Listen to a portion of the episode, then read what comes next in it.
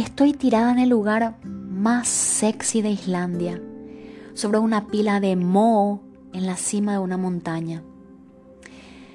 Estoy mirando 360 grados de cielo abierto, un lago justo a mis pies y un hilo de vapor saliendo de un arroyo de agua caliente.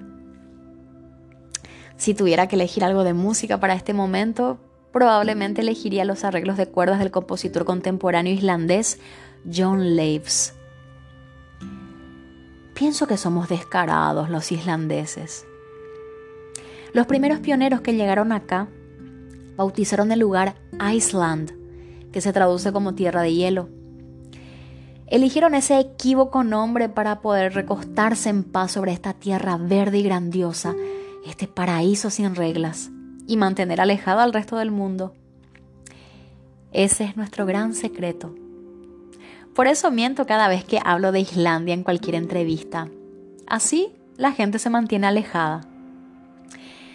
Hay algunos extranjeros en Islandia que viven acá desde hace 20 o 30 años y que hasta hablan islandés, pero siempre serán extranjeros para nosotros. No lo digo de un modo fascista, pero este lugar es diferente y los islandeses también. A pesar de las creencias populares, somos muy apasionados, aunque de un modo silencioso y analítico no es una pasión romántica tipo Romeo y Julieta, ni tiene nada que ver con bailar tango como en el sur. Nuestra pasión es diferente. También somos muy extremos. Somos muy privados o muy extrovertidos. Los inviernos son muy fríos y tenemos que quedarnos encerrados y ocupados en algo. Por eso tenemos más campeones mundiales de ajedrez que cualquier otro país. Después cuando llega el verano y tenemos sol durante las 24 horas, salimos y nos convertimos en seres sociales y extrovertidos. Esos extremos también están en mi voz. Durante los primeros 20 años de mi vida, canté a solas, a la intemperie, donde nadie podía oírme. Caminaba al lado del océano, de los acantilados cubiertos de moho y frutas silvestres, cantando con todos mis pulmones. Brian Eno una vez me preguntó en medio de un baño de vapor si los islandeses éramos anarquistas. Él tenía la teoría de que cada nota que yo canto no tiene relación alguna con la anterior y que esto refleja una sociedad que durante más de mil años ha funcionado basada en una rara especie de anarquía. Nunca lo había pensado de ese modo, pero suena interesante.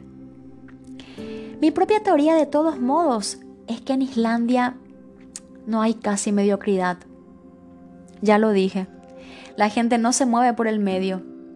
Hacemos todo o no hacemos nada y no nos gusta que nos digan lo que tenemos que hacer. Nunca hemos tenido un ejército, nunca. Fuimos una de las primeras democracias del mundo.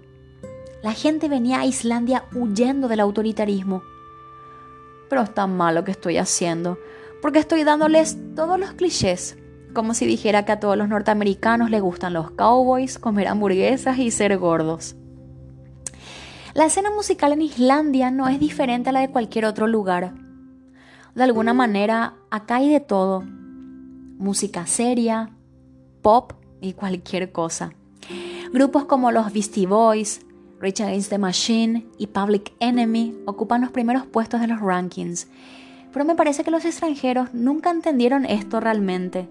Suelen caer en la trampa de pensar que somos esquimales o que andamos jugueteando con duendes cuando en rigor de verdad hay muchos chicos islandeses como unos llamados Quarashi y Gas Gas que se llevan bastante bien con las computadoras. Pero los islandeses nunca usaríamos una computadora para hacer música sofisticada. Creemos que eso es para flojos y para vegetarianos. Tampoco somos como los demás europeos que toman vino todas las noches. Nosotros nunca tomamos durante la semana, pero los fines de semana tomamos Brennivin, la versión islandesa del schnapps. Acá los lugares para bailar son muy chicos en Reykjavik, la capital, hay apenas 150 mil personas. Todo es muy local. Hombres y mujeres se pueden encontrar en cualquier lado. En el resto del mundo existe eso que llaman tener una cita, ¿no? Bueno, en Islandia no tenemos eso. Acá las cosas son mucho más simples. Acá la gente escucha música, se emborracha y coge.